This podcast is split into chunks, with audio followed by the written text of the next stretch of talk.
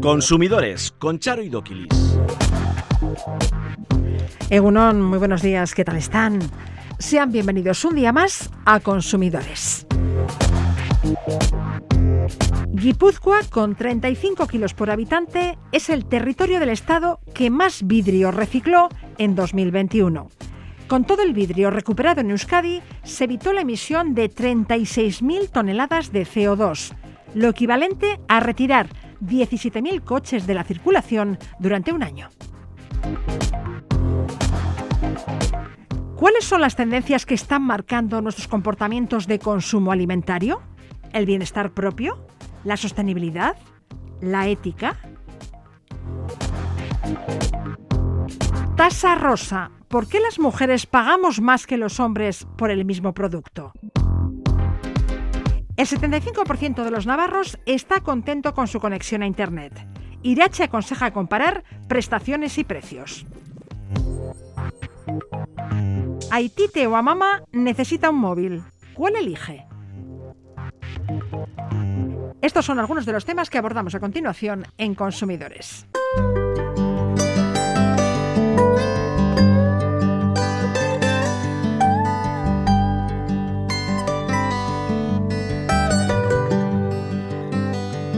Sobre un vidrio mojado escribí su nombre sin darme cuenta.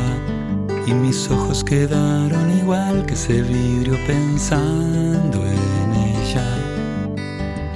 Los cuadros no tienen colores, las rosas no parecen flores, no hay pájaros en la mañana.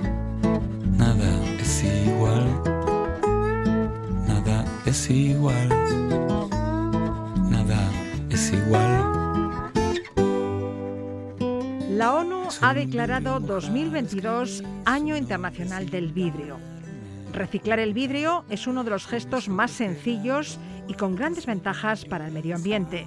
Separar el vidrio y depositarlo en el contenedor verde conlleva grandes beneficios para nuestro planeta. Evita la extracción de materias primas de la naturaleza, frena el crecimiento de los vertederos, ahorra energía y reduce las emisiones de CO2. ¿Los vascos reciclamos mucho vidrio? En el último año, ¿ha aumentado o ha disminuido el reciclaje de vidrio en nuestra comunidad? ¿Qué territorio es el que recicla más? Trasladamos estas preguntas a Óscar Acedo, gerente de Ecovidrio en el País Vasco. Óscar. Egunon. Óscar, ¿cuántas toneladas de vidrio se reciclaron en Euskadi el año pasado y son más o menos que las registradas en 2020? Sí, pues el año pasado eh, recogimos un total de 62.326 toneladas. Eso ha supuesto un crecimiento de un 6,6% respecto al año anterior, que está muy bien. Y ya con ese dato eh, hemos conseguido alcanzar prácticamente los niveles prepandemia. Uh ¿Y eso supone cuántos kilos por persona? Sí, pues actualmente en Euskadi estamos 28,2 kilos por persona, que está muy bien si tomamos como relación y parámetro medio la, el parámetro estatal, que es 19 kilos por persona. Por tanto, bueno, pues Euskadi está eh, en el top 10 eh, de, de, la recogida de vidrio y, bueno, pues por encima nuestro está Baleares, pero obviamente el consumo de vidrio en Baleares con todo el turismo, el potencial turismo que tiene, pues obviamente es mucho muy superior. Eh, centrándonos en Euskadi, por territorios, ¿quiénes reciclan más? ¿Los vizcaínos, los alaveses, los guipuzcoanos? Pues mira, en lo que es la recogida, el primer, la primera posición la tiene Guipúzcoa con 35 kilos por habitante, recogidos de los contenedores verdes de vidrio, seguido de Araba con 25,7 kilos por habitante y luego Vizcaya con 24,5 kilos por habitante. Uh-huh. Cada guipuzcoano recicla 35 kilos de vidrio al año y su capital Donostia incluso algo más, ¿no? Sí, efectivamente, Donostia es la primera capital de todo el estado eh, y alcanza los 36,2 kilos por habitante que está muy bien, es la, la número uno a nivel estatal. Euskadi está en el top ten de las comunidades que más reciclan, pero las cifras de reciclaje en Euskadi eh, estarán por debajo de las centroeuropeas, ¿no? Bueno, eh, lo que es, eh, hasta ahora estamos hablando eh, de lo que hemos cogido por kilos habitante, ¿vale? Luego lo que es la, lo que llamamos la tasa de reciclado, que es decir, de cada 100 kilos que hemos puesto, hemos consumido, pues cuánto se ha recuperado, pues actualmente hay dos datos que ya son oficiales de Diputaciones de Araba y de Guipúzcoa, pues Araba está en el 87% de tasa reciclado, es decir, de cada 100 envases que se consumen en Araba se reciclan 87 envases y Puzco está en un 80%, es decir, estamos a niveles, en el caso de Araba, superiores a la media centroeuropea y Guipúzcoa a la media centroeuropea. la verdad está muy bien. Muy bien. Hablemos de las consecuencias de este simple hecho de depositar una botella en un contenedor. ¿Qué efectos ha tenido en el medio ambiente? Pónganos ejemplos claros y concretos. Sí, pues como has adelantado antes, efectivamente tiene unos efectos ambientales muy importantes. estas 62.000 toneladas que hemos recuperado en el pasado tienen tres parámetros ambientales muy claros. Primero, en evitar la extracción de materias, primas, es decir, la arena, con la, que se fabrica el vidrio, pues evitamos cogerlo de las canteras y con ello hemos ahorrado la extracción de 75.000 toneladas eh, de materias primas. Arena, sosa, caliza, claro, sí, sí. Eso, eso puede suponer, para que nos hagamos una imagen eh, mental, de el volumen del estadio de San Mamés pues seis veces. Eso es lo que hemos evitado de materias primas eh, de la extracción. También, ahora que está muy en boga, la emisión de CO2 a la atmósfera, pues hemos evitado la emisión de 36.460 toneladas, que lo podemos eh, equivaler a retirar de la circulación más de 17.000 vehículos al año. Está también muy bien. Y por último, el otro parámetro, que es el de ahorro en consumo, pues han sido casi casi 45.000 megavatios hora lo que se ha ahorrado de energía y que puede suponer en una equivalencia pues el consumo energético de todos los hospitales de Euskadi durante dos meses y medio. Bueno, bueno, está muy bien, pero no caigamos en la complacencia. Aún hay mucho que hacer hasta llegar a reciclar el 100% de los residuos. Así, para reciclar es necesario que se instalen contenedores para tal fin. ¿Cuántos iglús verdes hay repartidos por la geografía vasca? Sí, ahora mismo tenemos casi, bueno, eh, casi 12.000 contenedores, llegamos a 11.822 contenedores, es decir, tenemos un contenedor por cada 187 habitantes y que también estamos mejorando la media estatal que se encuentra en un contenedor por cada 197 eh, habitantes. Y en esto, eh, obviamente, hay muchos contenedores, porque también la, orografía, el ordenamiento urbano es diferente en cada país y puede dar que haya más o menos contenedores en función del tramo urbano, rural o semirural que nos podamos encontrar. En Euskadi encontramos casi 12.000 iglús verdes. ¿Se van a instalar más?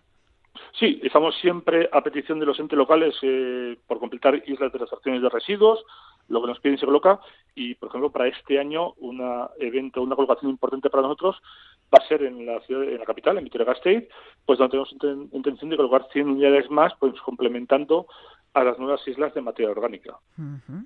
Pero además de instalar contenedores, hay que concienciar a la población de la necesidad de reciclar. Considerando que el 50% de los residuos de envases de vidrio se generan en la hostelería, ¿realizan campañas específicas dirigidas al sector y de algún modo les facilitan la labor? Sí, efectivamente. Eh, nosotros tenemos dos líneas de trabajo, uno que es el canal Oreca y otro el canal Ciudadano. El canal Ciudadano pues son campañas de divulgación, divulgación, sensibilización y poner los contenedores que todos conocemos en las, en las vías públicas y luego, eh, otra línea de trabajo es trabajar con la hostelería. Es decir, la hostelería también deposita esos envases de vidrio que generan en los contenedores de vía pública y, bueno, hacemos campañas de sensibilización hacia ellos.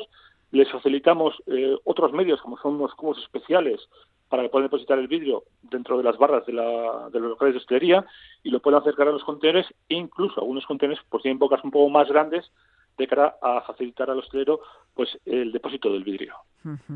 Gracias al vidrio que reciclamos en 2021, hemos evitado la emisión de 36.000 toneladas de CO2, equivalentes a retirar más de 17.000 coches de la circulación durante un año. Hemos evitado la extracción de 75.000 toneladas de materias primas de la naturaleza, arena, sosa y caliza, y hemos ahorrado la energía equivalente al consumo energético de los hospitales de Euskadi durante dos meses y medio. Datos que nos tienen que hacer pensar y actuar en consecuencia. Óscar Acedo, gerente de Covidrio en el País Vasco, gracias por atender nuestra llamada y muy buenos días. Muy bien, gracias a vosotros.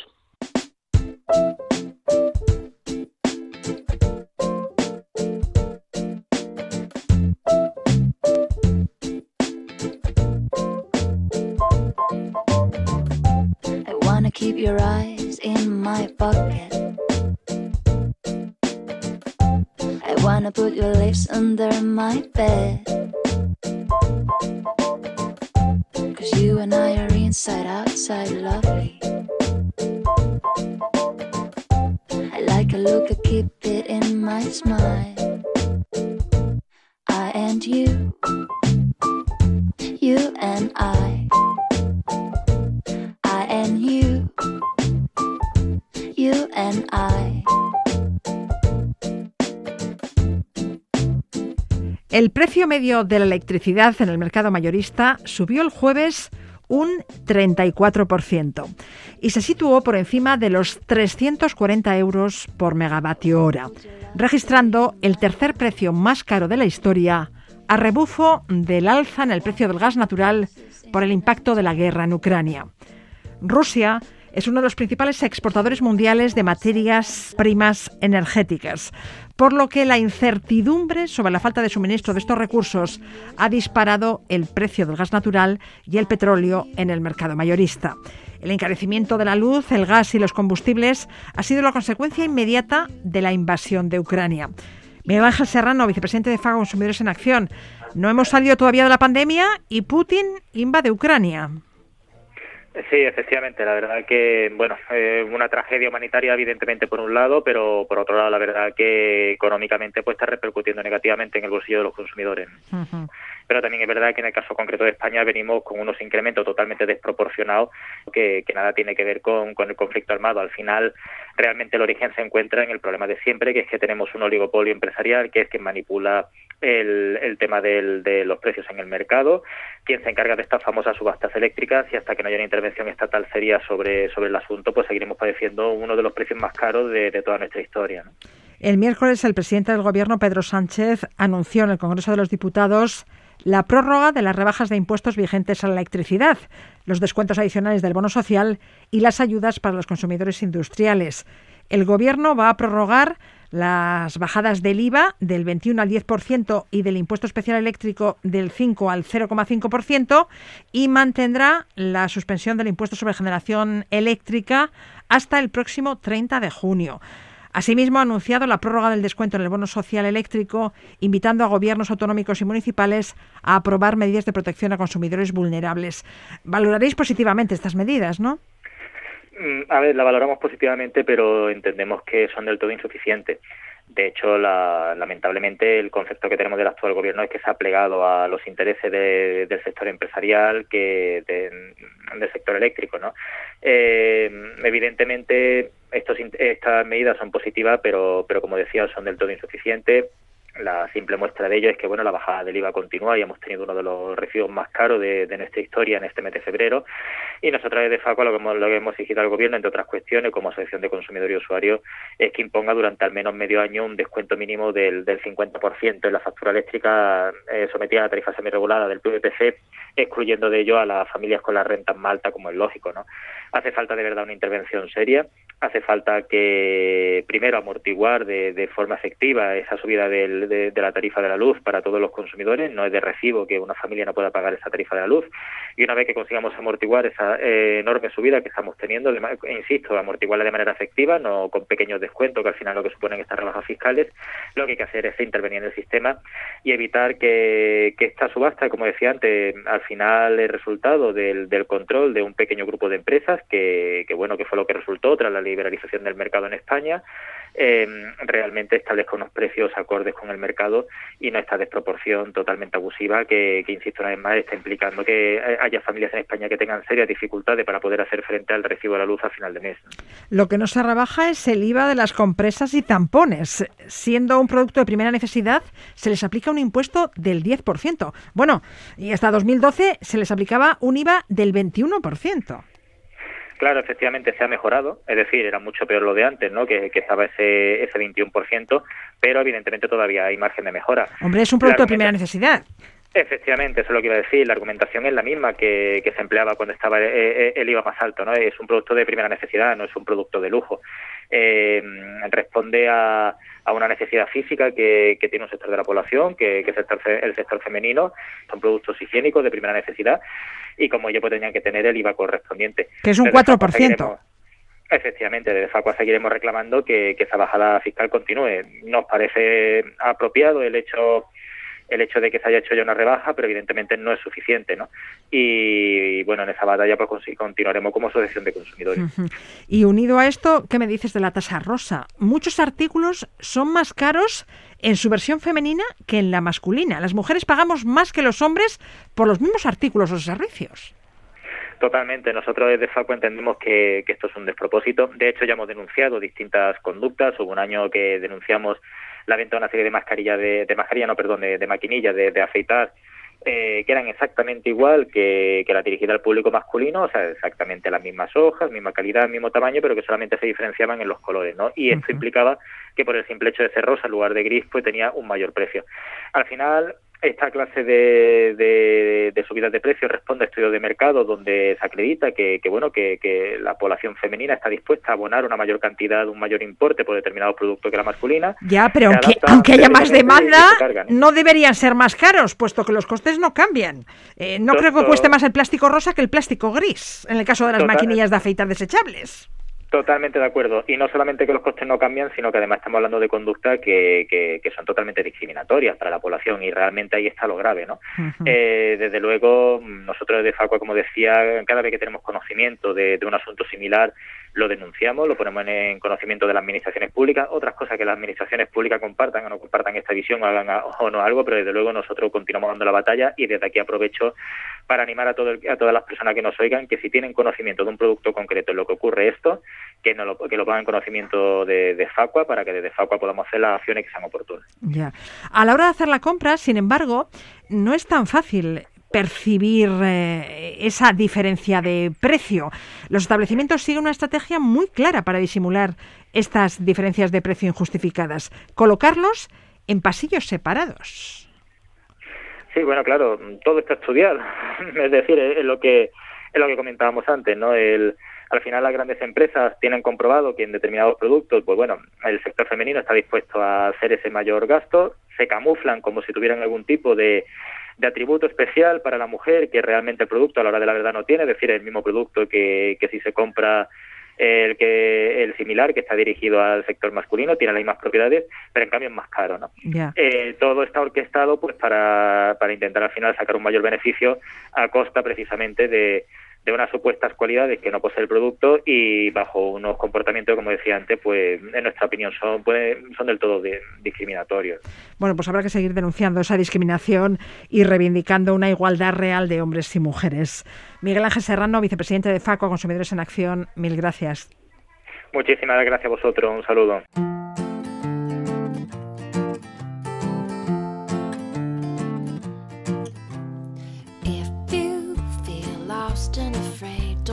What to do or what to say. Let me lend you my ear. Let me lend you a hand.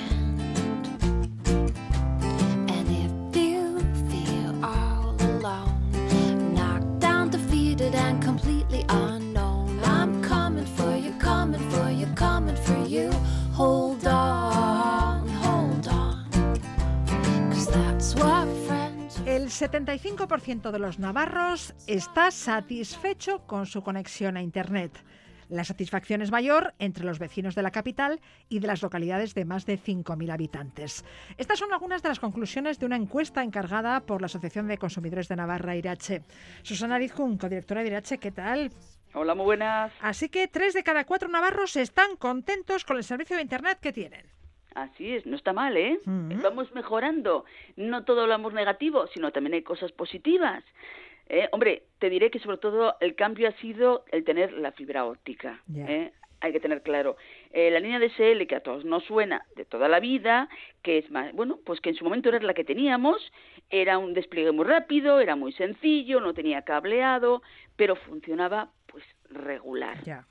Eh, el ciudadano te lo ha dejado bien claro. Oye, ¿cuántas veces nos hemos encontrado ciudadanos que decían, yo contraté esa línea de SL a una velocidad X, me prometieron que sí, y luego, pues ni la mitad de la mitad. Eso sí, me estaban cobrando por un servicio que no me estaban prestando. Y en cambio ahora con la fibra óptica se ha notado una diferencia importante y sí que el consumidor en este momento dice bien claro, es mucho más rápido, es mucho más seguro, o sea, el ciudadano está mucho más contento. A priori, la fibra óptica ofrece mejores prestaciones en cuanto a velocidad y calidad de la conexión que la DSL. Así es. ¿eh? O sea, vamos a ver, esa es la gran ventaja que tiene. Eh, te lo están dejando bien claro. Y sobre todo, no hay interrupciones del servicio, que esa es otra importante. ¿eh? El que te encuentres de repente que no va, que no funciona. Claro, con la ADSL pasaba mucho. Y con todo lo que supone ello. Claro, si tú lo necesitas para tu negocio, para tu vida normal, el trastorno que tienes es importante. Entonces, en cambio, la fibra óptica, la ventaja que tiene es esa, es que no hay interrupciones del servicio, es mucho más rápida y lo que te prometen es más o menos lo que sale realmente, tanto la alza como la baja, y no encontrándote con que me prometen, me prometen y luego no lo cumplen, porque realmente no llega a esa zona. ¿En qué aspectos debemos fijarnos antes de contratar un servicio de Internet? ¿Qué debemos valorar? Vamos a ver, ¿qué es lo que tienes que valorar? Pues hombre, vamos a ver eh, lo que tú necesites. Yo siempre digo lo mismo, a mí el ciudadano muchas veces pregunta, ¿y qué velocidad pido y solicito? Vamos a ver, depende un poco de la circunstancia de cada uno.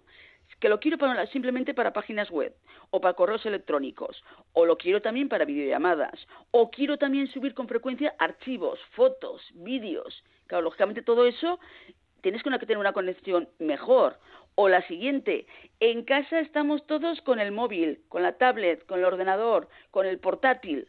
Claro, entonces lógicamente tienes que tener una velocidad superior. ¿eh? Y sobre todo, por ejemplo, vamos a poner un ejemplo. Cuando estuvimos en el estado de alarma, estábamos todos metidos en casa. Había teletrabajo.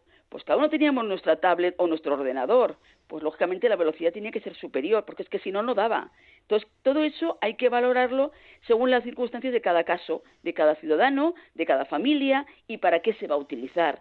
Y por eso a veces es importante informarte directamente en las propias tiendas, que hoy en día tienes bastantes tiendas que te pueden asesorar sobre ello, a la vez también puedes hacerlo por teléfono y con relación a ello vas valorando un poco la necesidad que existe de tu velocidad y que a lo mejor puede ir cambiando las circunstancias. ¿eh? Muchos de los que estábamos en teletrabajo, ahora estamos en, el trabajo trabajando normal, en las oficinas, lo cual quiere decir que yo ya en casa no necesito tanto eh, velocidad porque a mí me sobra, porque en casa no hay nadie. Entonces, eso hay que ir modificándolo y cambiándolo. Y por eso es fundamental, aparte de ver la velocidad, es ver qué tipo de contrato aceptas para que luego no te encuentres con problemas de que tengo una velocidad determinada durante un año obligatorio, porque yo lo acepté, no me he enterado, estoy pagando por ello y yo me quiero borrar ahora y tengo una penalización. Debemos pensar en qué uso se le va a dar, cuáles son nuestras necesidades, eh, cuántos dispositivos tenemos que vayan a conectarse a la vez a la wifi de casa y debemos solicitar las condiciones de servicio por escrito.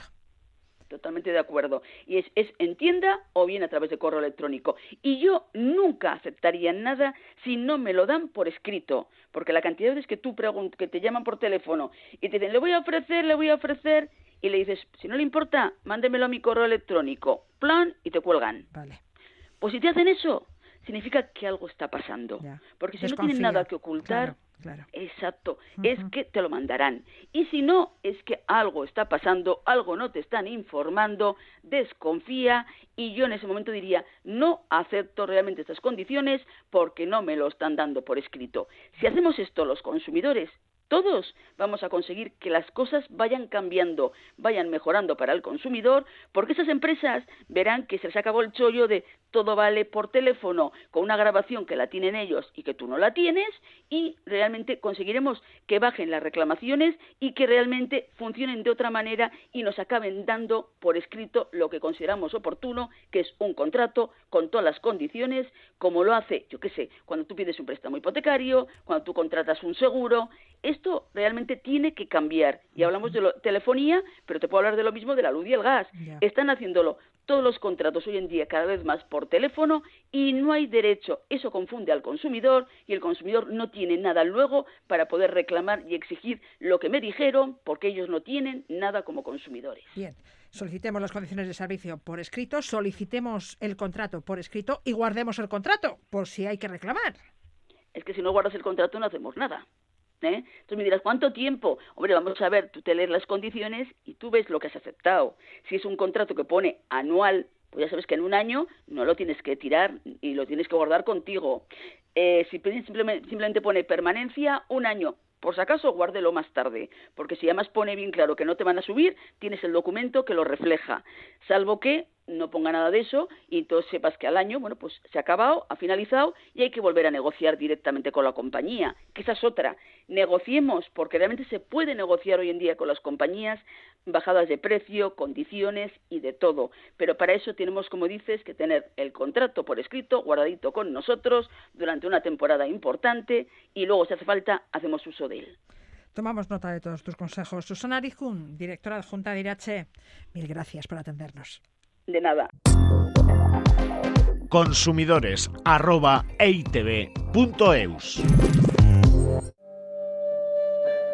¿Saben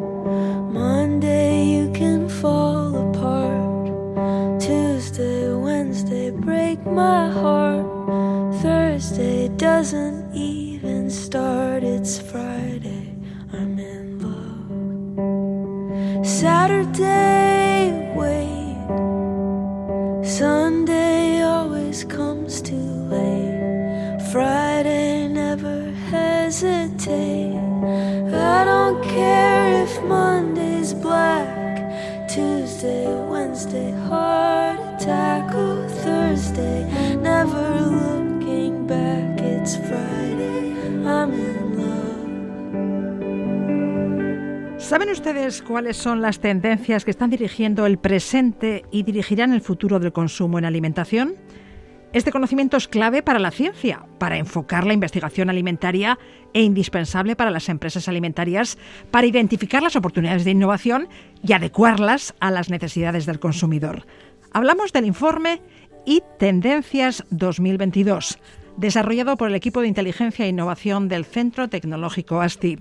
Sonia Riesco, Egunon. Hola, Egunon. Sonia, este documento describe las tendencias que están orientando el estilo de vida, las actitudes y el comportamiento de consumo alimentario de las personas. ¿Qué tendencias están dirigiendo el presente y dirigirán el futuro del consumo alimentario? Pues nosotros hemos identificado, bueno, hay siete grandes tendencias que son, digamos, las corrientes grandes eh, en las cuales estamos hablando de sostenibilidad, estamos hablando de confianza, estamos hablando de lo local, estamos hablando de los valores, eh, ¿no? de, ese eh, sistema alimentario lleno de, de valores. Estamos hablando también de personalización, de entretenimiento, de alimentación inteligente. La sostenibilidad, la confianza, la cercanía, la responsabilidad social, el bienestar, la experimentación y las soluciones inteligentes. Desgranemos cada una de esas tendencias. Sostenibilidad. ¿Los consumidores estamos cada vez más preocupados por la emergencia climática? Eh, sí, o sea, la sostenibilidad es eh, la tendencia clara, clave y que a la que la pandemia pues le ha dado es una de las tendencias a la que le ha dado el impulso definitivo. Y cuando estamos hablando de esta tendencia de sostenibilidad, estamos hablando, pues eso, de, consumidores que al final nos sentimos culpables, sabemos más ¿no? del impacto que tienen nuestros hábitos de consumo en el medio ambiente, las personas, en el bienestar animal, ¿no? en todo lo que la sostenibilidad desde el más amplio punto de vista. Y entonces aquí todo lo estamos viendo que las dos tendencias que más eh, proyección van a tener este año van a ser las que tienen que ver con la valorización de los subproductos, es decir, que regeneremos, no vayamos al mínimo desperdicio y que reutilicemos lo que antes eran residuos y subproductos, ¿no? Y los volvamos a meter, digamos, en nuestra en nuestra cadena alimentaria y luego la, la que tiene que ver con las alternativas, ¿no? Eh, las, las alternativas que nos ayudan a disminuir el consumo de proteína animal, que es una tendencia también que se está viendo que demanda mucho los consumidores por distintas motivaciones. La segunda macrotendencia está relacionada con la confianza del consumidor. ¿El consumidor es más exigente, reflexivo y desconfía de los productos alimentarios? Bueno, el consumidor es más exigente. Eh, entonces el consumidor tiene mucha información, pero también a la vez se siente muy desinformado, se siente mal informado. Hay una gran cantidad de, credenciales, de etiquetas, de alegaciones en los productos. y está un poco pues perdido, ¿no? Y, bueno, pues eh, a veces la cadena alimentaria pues no es igual también tan transparente como, como nos gustaría. Entonces es más exigente y demanda, pues eso, ¿no? Para recuperar esa, esa confianza, ¿no? Pues demanda ya no solo que, que, le digan mensajes o que le pongan etiquetas, sino que, que, se, que demanda hechos y pruebas, ¿no? Entonces es como, dime que este producto es bueno para el medio ambiente o dime que es bueno para mi salud porque tiene un beneficio, pero demuéstramelo, ¿no? Con, con datos, con hechos y, ir más allá. Entonces esa transparencia, digamos, total y ir a esa, a esa, generación de, datos y evidencias es la que está, lo que está marcando esta tendencia de la, en la confianza del consumidor. En este informe identificáis también la proximidad y la cercanía como un valor extra a la hora de comprar un producto. Lo local tiene múltiples connotaciones emocionales y positivas, ¿no? Sí, bueno, lo local es otra de las eh, tendencias que se ha visto muy de forma muy positivamente impactada por, por la pandemia, ¿no? Porque al final nos hemos tenido, nos hemos visto abocados a, a tirar, digamos, de lo cercano y a fijarnos más, ¿no? En lo que en lo que tenemos eh, más cerca y a valorarlo más, ¿no? Entonces ha sido como el impulso definitivo a, a esta tendencia en el que, bueno, pues estamos eh, buscando pues tener un impacto en, en pues, los productores más cercanos, ¿no? en, lo, en el pequeño comercio. Estamos eh, también teniendo, o buscando tener un, menor impacto en el, en el medio ambiente, ¿no? Pues eh, con eso cadenas de suministro más, eh, más cortas. Y bueno, pues también luego tiene muchas connotaciones relacionadas pues con la identidad, con un arraigo a un territorio, ¿no? A, una cultura y bueno, pues eso también da mucho valor, ¿no? a los productos de alimentación. La cuarta macrotendencia que habéis identificado es la responsabilidad social del consumidor. Los consumidores nos preguntamos cada vez más por las implicaciones de nuestros hábitos de consumo y podemos cambiar las cosas a través de nuestras decisiones de compra. Sí, efectivamente. Eh, esta, tendencia es la que tiene que ver con ese activismo ¿no? que, social que al final está promoviendo pues eso un consumo más de, de valores y bueno y ese compromiso ¿no? con eh, no solo por parte de los consumidores, sino también pues de las empresas, ¿no? O sea, de que las empresas son también las que tienen que, mm, impulsar al cambio, ¿no? Y, hacer esa, esos productos eh, de alimentación, en este caso, pues más eh, amigables, ¿no? pues con la sociedad, con el medio ambiente y bueno, pues todo lo que tiene que ver además también con acercarnos un poco más, ¿no? O sea, los consumidores somos los que marcamos las, las demandas de ¿no? somos los que marcamos las, las tendencias y somos los que marcamos lo que tienen que hacer las empresas de alguna manera, ¿no? Y entonces, bueno, pues esas empresas también se tienen que acercar más al, consumidor. Y en el ámbito de la alimentación, pues bueno, pues sí que se están dando pasos para, para tener más en cuenta, ¿no? Y tener la, eh, lanzar unos lazos un poco más estrechos con el consumidor para que se implique más y para trabajar juntos, empresas y consumidores, pues por una mejor, un sistema alimentario, pues mejor. Otra macro tendencia que está orientando el consumo alimentario de las personas es el cuidado de la salud y el bienestar físico y mental. Queremos vivir más y mejor. Efectivamente. Eh, bueno, pues sí, de, hecho, pues el, bienestar siempre ha sido una de las tendencias eh, clave en, en, la alimentación porque cada vez es más evidente que la alimentación tiene mucha influencia ¿no? en nuestro estado de salud físico y también mental. ¿no? Y en este sentido, entre las tendencias para este año, sí que hemos destacado dentro de esta del bienestar la de la salud eh, mental, porque al final, eh, bueno, pues es, un, una parte de nuestro bienestar muy importante que, que ha sido muy tocada por, por la pandemia también y eso pues está haciendo pues que eso no que nos intentemos cuidar más esa, esa parte de la salud mental y, empezando a ver también cómo esa nutrición, eh, esa alimentación nos puede, nos puede aportar ahí, ¿no? Y de la misma manera que aumenta la conciencia social, la preocupación medioambiental y el autocuidado, los consumidores también queremos darnos pequeños caprichos relacionados con la alimentación. Nos gusta la novedad, vivir nuevas experiencias. Sí, efectivamente, bueno, es inherente, ¿no? Los seres humanos que, nos gusta, ¿no? Nos gusta de alguna manera, unos más que otros, experimentar las novedades y, bueno, pues en este sentido, mm, pues también todas las limitaciones que, hemos estado viviendo en los últimos en los últimos tiempos, pues hace que todavía aumenten más nuestras ganas de, ¿no? de, de explorar pues nuevas eh, sensorialidades en los productos ¿no? y tenemos ese hambre de, de, innovación y de probar cosas nuevas ¿no? porque la innovación al final se ha visto un poco también ralentizada ¿no? estos últimos estos últimos años. Sí, sí. Y la última tendencia que habéis identificado en este informe es la incorporación de soluciones innovadoras e inteligentes para mejorar y personalizar la experiencia de compra y consumo. Soluciones innovadoras e inteligentes para mejorar y personalizar la compra. Por ejemplo, eh, bueno, la compra y en, todo lo que tiene que ver con, la alimentación, ¿no? Pues eh, al final todos los, todos los soportes que nos ayuden a, bueno, al final estamos cada vez más conectados, ¿no? Eh, entonces, bueno, pues siempre decimos que no ya muy lejos nuestras cocinas van a estar totalmente conectados con nuestros móviles, con nuestros dispositivos estos que llevamos, ¿no? A, diario que nos monitorizan un poco nuestro estado de salud y tal.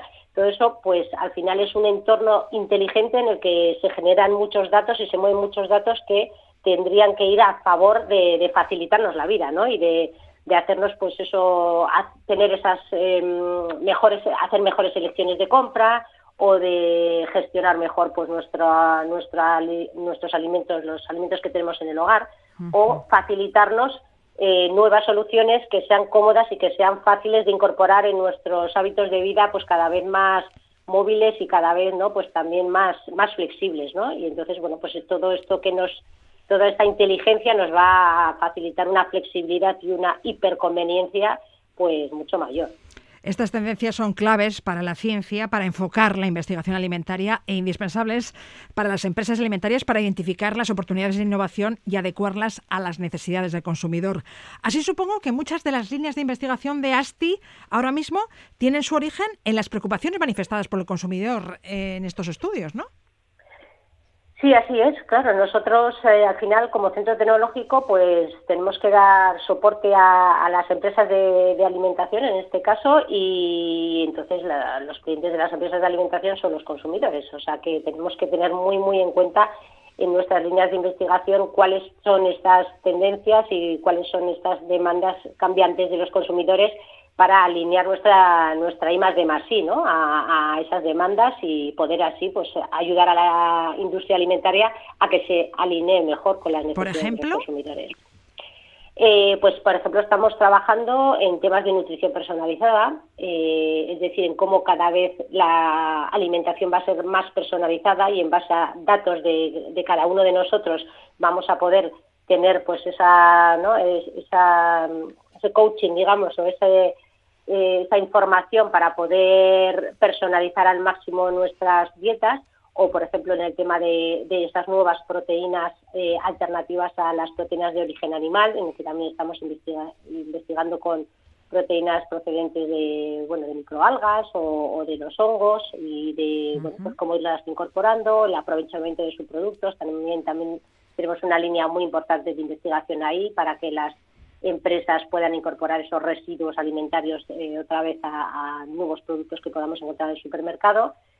Y bueno, pues incluso también un, que hemos lanzado hace poco un nuevo sistema de etiquetado medioambiental, que al igual que tenemos ahora un sistema Nutri-Score de etiquetado nutricional, pues hemos trabajado en, un etiquetado ambiental que en nos sí, del que hablábamos hace unos días, sí, sí, sí, que nos dé esas evidencias que pedimos, ¿no? De, que esté respaldada una etiqueta esté respaldada pues por datos y por evidencias científicas que, respalden ¿no? lo que lo que dice esa etiqueta muy interesante sin duda. Sonia Riesco, miembro del equipo de inteligencia e innovación del Centro Tecnológico ASTI, mil gracias por atendernos. Vale, Suedi.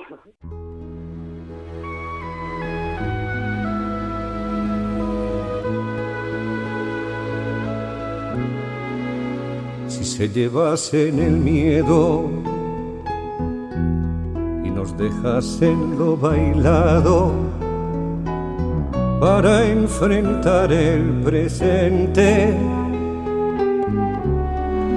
si se llegase entrenado y con ánimo suficiente. Y después de darlo todo, en justa correspondencia, todo estuviese pagado y el carné de jubilado abriese todas las puertas. Quizá llegara viejo sería más llevadero. Llegar a viejo, canta a Manuel Serrat. Es duro llegar a viejo, pero más duro es no llegar, decía mi ama. Independientemente de la edad que tengamos y de lo que nos guste la tecnología o lo bien que nos manejemos con ella, hoy en día un teléfono móvil constituye una herramienta imprescindible para estar conectado. Y todavía más importante si cabe es para una persona mayor. Hoy Iruri Kenner nos ayuda a elegir un móvil para el mayor o la mayor de la casa. Iruri, Egunon. ¿Qué tal? Muy buenas. Iruri, Qué canción para empezar. Llegar a viejo. Decía un profesor mío em, que él quería morir joven lo más tarde posible. Eso decía. Me apunto también yo. Yo creo que es una es un, un buen objetivo para tener en mente, ¿no? Antes de empezar, Iruri, es importante considerar que hablar de mayores constituye una generalización y como tal existen grandes diferencias en cuanto a sus aptitudes y lo que esperan poder realizar con su teléfono. Sí, sí, por supuesto. Esto es una eh, eh, es algo contra lo que además yo, yo suelo suelo luchar y pelear, sobre todo en lo relacionado con, con tecnología, ¿no? Al final eh, se habla, no, las personas mayores, la brecha digital, no, hay cosas que no que las personas mayores no saben hacer. Bueno, pues no se puede generalizar ni que todas las personas mayores haya cosas que no saben o no pueden hacer en el mundo digital y, y, tampoco que, que haya, eh, o sea, que todas las personas que sufren esa brecha digital sean personas mayores. Es decir, eh, creo que es un perfil de, de, persona que está mucho más presente de lo que de lo que creemos. Bueno, pues que, que no se sienten cómodas utilizando tecnología, que no tienen acceso a ella, que no se desenvuelven bien, no se desenvuelven bien y, y como decías al principio, al final la tecnología y especialmente el teléfono móvil, pues es una herramienta mm, muy cotidiana para, para seguir eh, conectados, ¿no? No solo con, con empresas o con el banco, etcétera, sino también con, con la familia, ¿no? Creo que es importante, bueno, que hagamos esta, esta puntualización al principio, ¿no? Sí, ahí lo de lo que dices, la horquilla de modelos disponibles no puede reducirse a un teléfono específico para mayores, sino que también pueden ser buenos candidatos a algunos smartphones generales, siempre y cuando cumplan ciertos criterios. Sí, sí, eso es, ¿eh? Eh, porque bueno, al final, eh, igual que no hay una, un, único perfil de persona que no, no se apaña bien con un, teléfono móvil, pues evidentemente no, bueno, pues no, no, hay un, un, único perfil de persona, tampoco debería haber un único modelo o un único tipo de, de dispositivo móvil para, para este tipo de personas, ¿no? Hay soluciones para todas las personas. No todos los móviles y los dispositivos son complicados, completos, súper avanzados. Habrá que elegir el modelo de acuerdo a las necesidades del usuario. Eso es, es la primera reflexión que tenemos que hacer si nos encontramos en esa tesitura, ¿no? En, la, en el momento de decidir, eh, bueno, qué terminal o qué teléfono comprar para una persona mayor o una persona que no se desenvuelve con eh, relativa soltura con la tecnología, ¿no? La primera, la primera pregunta que yo haría, la primera reflexión que creo que tenemos que hacer es eh, si queremos que tenga una pantalla táctil grande o que tenga como los de, y lo voy a entrecomillar, los de antes, un teclado físico, en cierto modo. ¿Vale? Si principalmente será para mandar o recibir mensajes de WhatsApp o de Telegram o lo que sea, mm, yo tiraría a por una pantalla táctil de buenas dimensiones, ¿no? Relativamente grande. Lo que sí tenemos que mirar en este tipo de, de dispositivos es la resolución de la pantalla, que tenga buena nitidez, que tenga un buen contraste. ¿Por qué? porque eh, una pantalla mala en este sentido eh, suele ser más barata y puede salir un poco caro porque es importante que sea buena para que se vea bien a la luz del día. Ya, ya, y que podamos leer y escribir los mensajes, claro, y ver las fotos. Sí, si no, estamos en la calle, nos pega la luz del sol, refleja, no se ve, no tiene buen contraste, vemos la pantalla oscura. Entonces, este tipo de pantallas relativamente de buena calidad, con buena nitidez, con buen contraste, son súper interesantes para leer o escribir mensajes, para ver fotos cuando estamos en, en la calle a, pues a, la, a, plena luz del día. ¿no? Esta sería una de las primeras reflexiones que tenemos que hacer a la hora de, de elegir un terminal de, de estas características. Pero ¿no? descartaremos un móvil de los de antes, de estos con tapa y teclado numérico eh, debajo. Eso es, porque además la pantalla grande lo que ocurre es que hace eh, que el móvil sea más grande también. Entonces, si lo que queremos es un móvil eh, más pequeño o queremos que tenga teclas físicas, pues porque la persona que lo va a utilizar se va a, a mover mejor, pues también existen, ¿no? Uh -huh. No es nada fácil acostumbrarse a una pantalla táctil, eh, que sea, pues eso, en la propia pantalla donde tienes que marcar las cosas para volver atrás, para...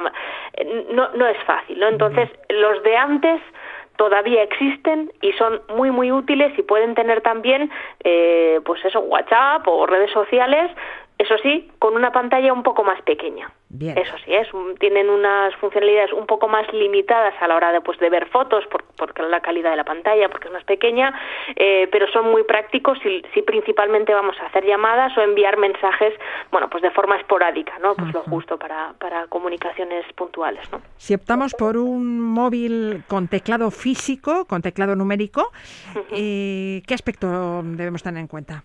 Bueno, las, las teclas es importante que, que, estén bastante separadas entre sí. Si recordamos los teléfonos que teníamos antes, como eran cada vez más pequeñitos, más pequeñitos, más pequeñitos, también tenían eh, las teclas muy juntas.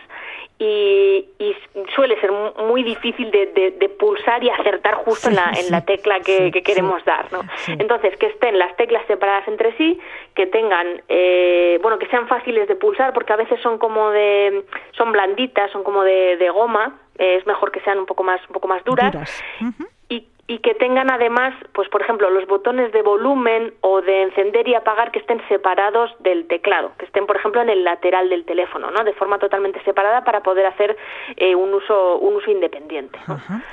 Y de estos móviles que tienen teclas, eh, entre, entre esas teclas hay unos eh, que tienen ya incorporado un botón de emergencia, un botón SOS, eh, que, que llama al 112. Sería independiente al resto de, de, teclas que llama al 112 o al número de contacto de confianza que hayamos configurado en el terminal. Ah, puede ser interesante entonces hacerse con uno de estos móviles. Uh -huh, eso es. También tenemos que fijarnos en la calidad del sonido.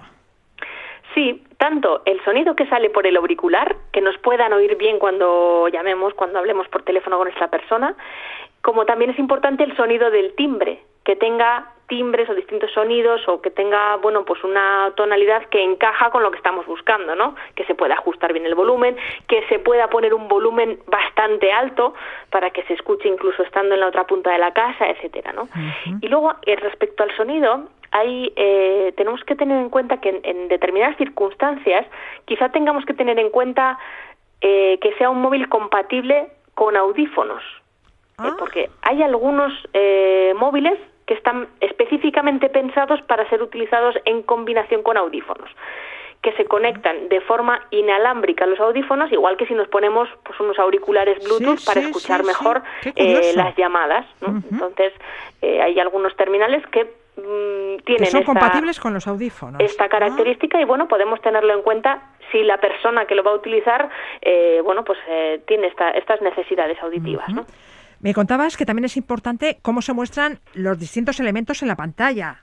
Claro, sí, al final cómo de configurable es lo que queremos que se muestre en la pantalla, si aparecen pues, los botones grandes, eh, cuáles son las aplicaciones que aparecen como destacadas en la pantalla, ¿no? Cuáles son los menús, eh, en fin, eh, siempre hay una serie de, de aplicaciones o de funciones que necesitamos eh, bueno acceder de forma más más habitual pues yo qué sé, la agenda, la cámara de fotos, las propias fotos, ¿no? Entonces, sí, sí, sí. Eh, tenemos que fijarnos que sea posible configurar eh, todo eso, ¿no? Que sea fácil navegar por todo el uh -huh. por todo el móvil para encontrar la función que necesitamos, sí, ¿no? Que tengan esas funciones a mano. Sí, de los que tienen pantalla táctil normalmente eh, muchos, la mayoría, tienen opciones para poner en, en, la pantalla principal cuatro o seis aplicaciones en forma de botón grande, para que no haya que estar rebuscando eh, ni desbloquear y buscar entre los cientos de aplicaciones para hacerlo, ¿no? Entonces, es, esta función es interesante para no perdernos entre todas las opciones que tienen normalmente los teléfonos móviles, ¿no? Y otro aspecto a tener en cuenta es la autonomía de la batería y el modo de cargarla. Sí, eh, tenemos que intentar evitar que sea un móvil que haya que cargar cada día. Eh, lo interesante es que nos aguante varios días por si, oye, se nos olvida cargarlo o vamos a estar fuera de casa. Eh, y otra cosa que no se suele tener en cuenta y me parece muy interesante es que sea fácil de enchufar.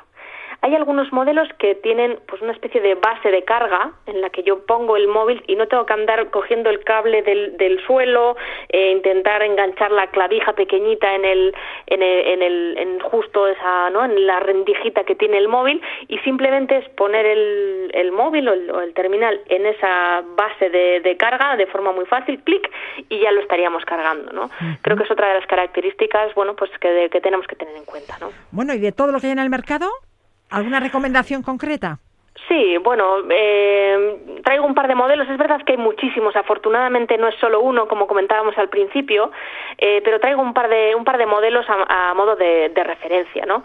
Por ejemplo, de los móviles, mm, digamos mm, clásicos con pantalla un poco más pequeña y un teclado numérico, por, por ejemplo, podemos ir al SPC Fortune 2. SPC Fortune 2. SPC Fortune 2. Eso es que son unos 35 euros, que se parece además visualmente pues, a, los, a los teléfonos que teníamos antiguamente, o el Alcatel 2019G, que también ronda esos 30, 30 y pocos euros. Podrían ser dos, dos buenas alternativas en caso de que queramos eh, teléfonos con una pantalla un poco más pequeña, pero con un teclado físico, ¿no? Un teclado con botones. Bien, móviles para llamar y mandar mensajes. Sí. SPC Fortune 2 y Alcatel 2019G. Sí, por poner unos ejemplos. Y luego dentro de los smartphones, algo parecido a un smartphone, pero, pero básico, que puede hacer llamadas, que te puedes poner WhatsApp, algunos tienen incluso integrado el asistente de Google para poder pedir cosas con la voz, que también puede ser interesante en determinadas circunstancias.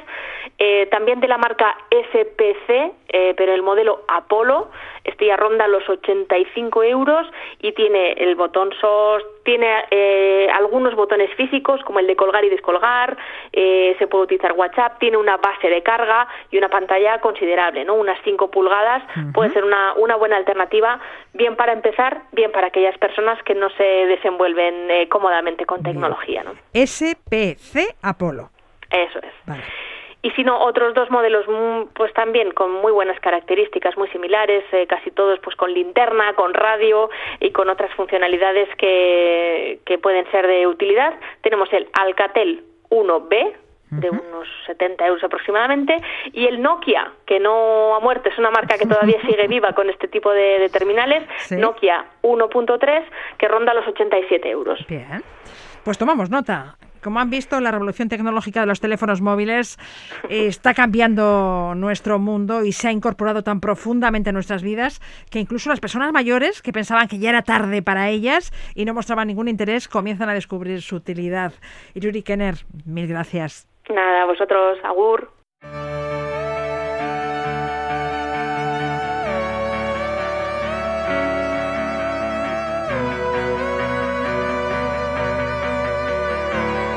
Sea Mais está de vuelta con Curaya, single con el que el grupo empieza a celebrar este año sus bodas de plata. Con ellos les dejamos, gracias por estar ahí, da tornasterarte, ondo izan.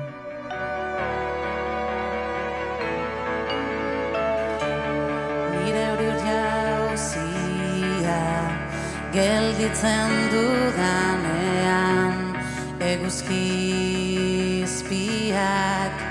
urpetzen du nire azala nire hori dorrea zuntzitzen dudanean aire berriak garbitzen ditu nire espana nire hori